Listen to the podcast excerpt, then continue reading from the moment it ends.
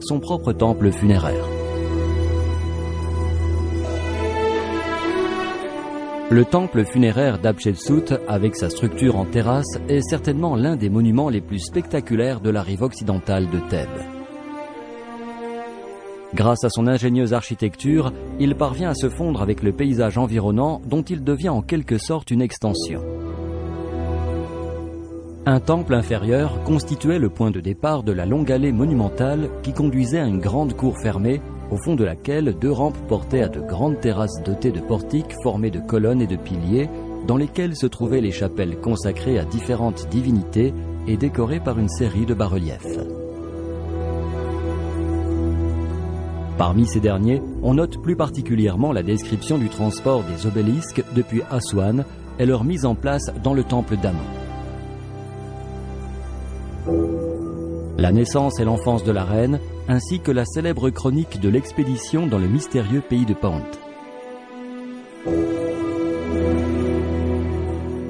Le côté nord du complexe est occupé par un sanctuaire consacré au dieu Ré et par une cour ouverte dédiée à Thutmosis Ier, le père de la reine, et à ses épouses.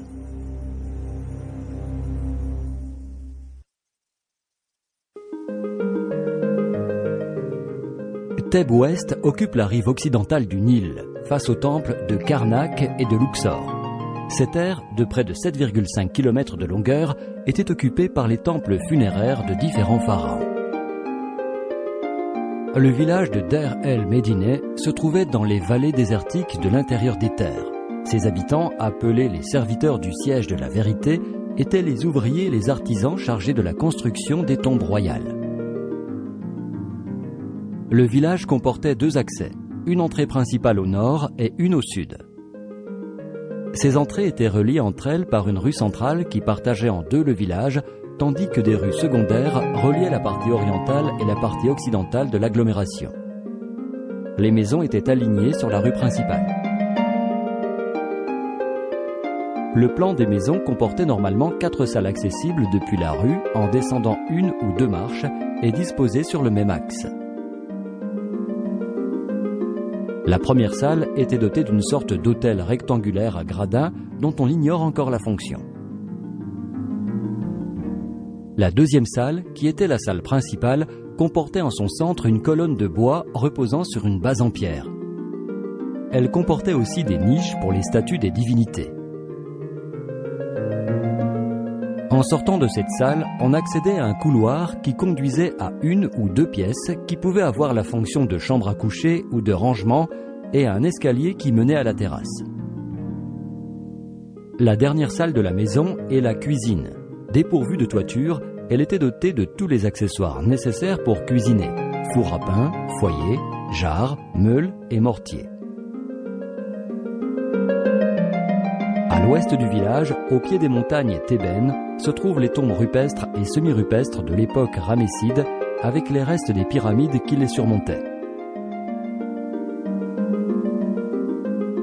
La tombe de Senjem était formée d'une salle couverte par une voûte.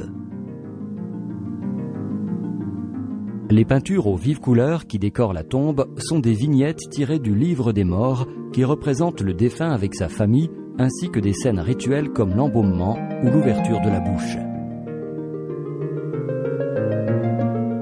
Au nord, un temple est conservé de manière presque parfaite. Il était consacré à Hathor et à Maat, ainsi qu'à deux architectes divinisés.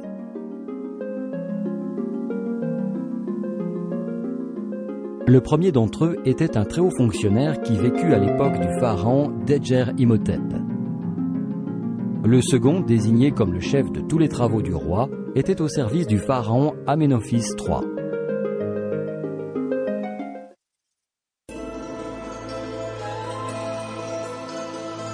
Dandera, que l'on appelait Yunet enterré à l'époque des pharaons, était la capitale de la Haute-Égypte.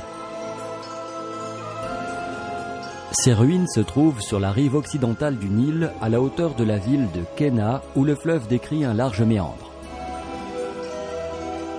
Le temple de la déesse Hathor s'élève au centre d'une vaste aire sacrée, délimitée par une enceinte en briques crues. Construit en grès, il est tourné vers le Nil. Les pèlerins arrivés par le fleuve